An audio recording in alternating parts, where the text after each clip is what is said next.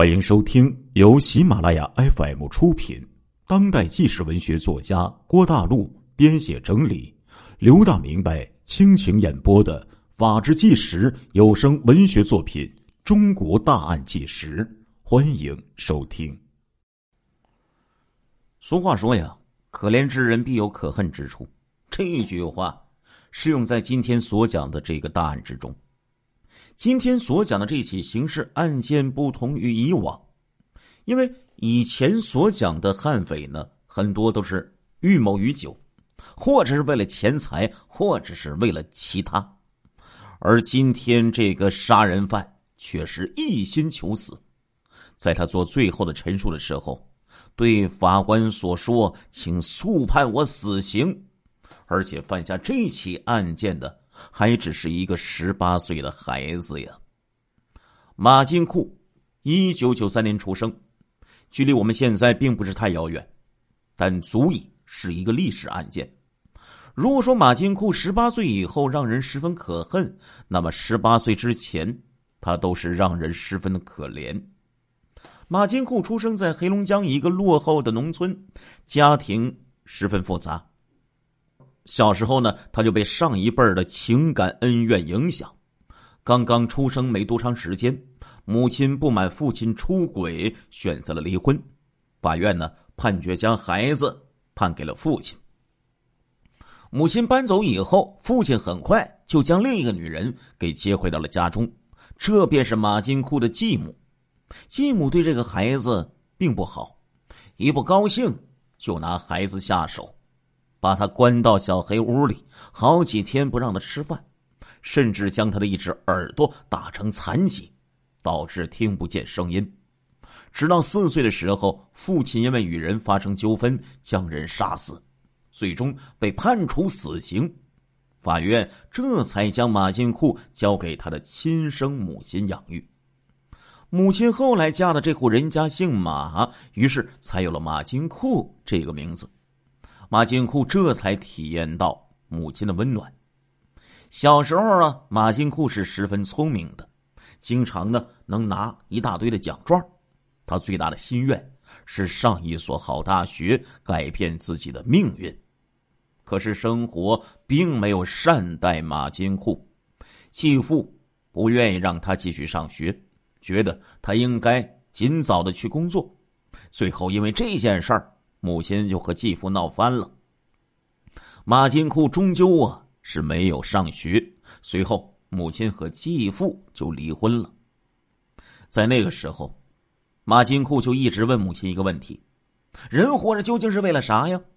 母亲起先还十分害怕马金库想不开，后来马金库说多了，母亲也就觉得没有什么了。在离婚以后。母亲樊守利带着马金库来到北京打工，希望这个孩子能够活得快乐一些。经过熟人介绍，马金库就来到了一家商贸公司，吃和住啊都住在人家家中，也算是节省了一大笔资金。在马金库拿到第一笔钱的时候，他高兴的拿出两百元给自己的母亲，告诉自己的母亲想吃什么就吃什么。母亲终于感觉到自己这么长时间的坚持有了回报，殊不知，仅仅在这段温暖过后半个月之后，便发生了一起命案。其实这原因也是一件非常小的事情。十八岁的马金库早上睡得好好的，被老板呢叫起来去卸货，也不知道为什么，这一次马金库觉得十分的愤怒。可能就是传说之中的起床气，于是，在吃的早饭里，他就下了安眠药。一会儿过去之后，老板和工人就纷纷的都感觉到了头晕、恶心，便去医院就保，便去医院就医。家中只剩下了没有吃饭的女主人和两岁的孩子。到了晚上，女主人帮助让马金库看一下自己的孩子。马金库直接给拒绝了。女主人说了一句：“说你是打工的，我让你看着，你就得看着。”两个人因为这件事儿就发生了争执。随后，特别来气的马金库随手就拿起旁边的斧子，对着黑暗之中的女主人和孩子连续砍了二十多斧啊！杀完人之后，马金库依旧感觉不解恨，将女人的尸体拖到了院子之中，想用汽车碾压，但是不会开车，只能作罢了。在案发之后。马金库没打算跑，所以很快就被警方给抓获了。在审判的时候，受害人家属手持受害人照片，声泪俱下，要求严惩杀人犯。马金库却十分不在意，脸上挂着一副标准的微笑，更加让受害人丈夫咬牙切齿。由于马金库只有十八岁，而且。因为各种原因，最初是缓期两年死刑，之后又执行死刑。经过长达五年的判决，最终改判为无期徒刑。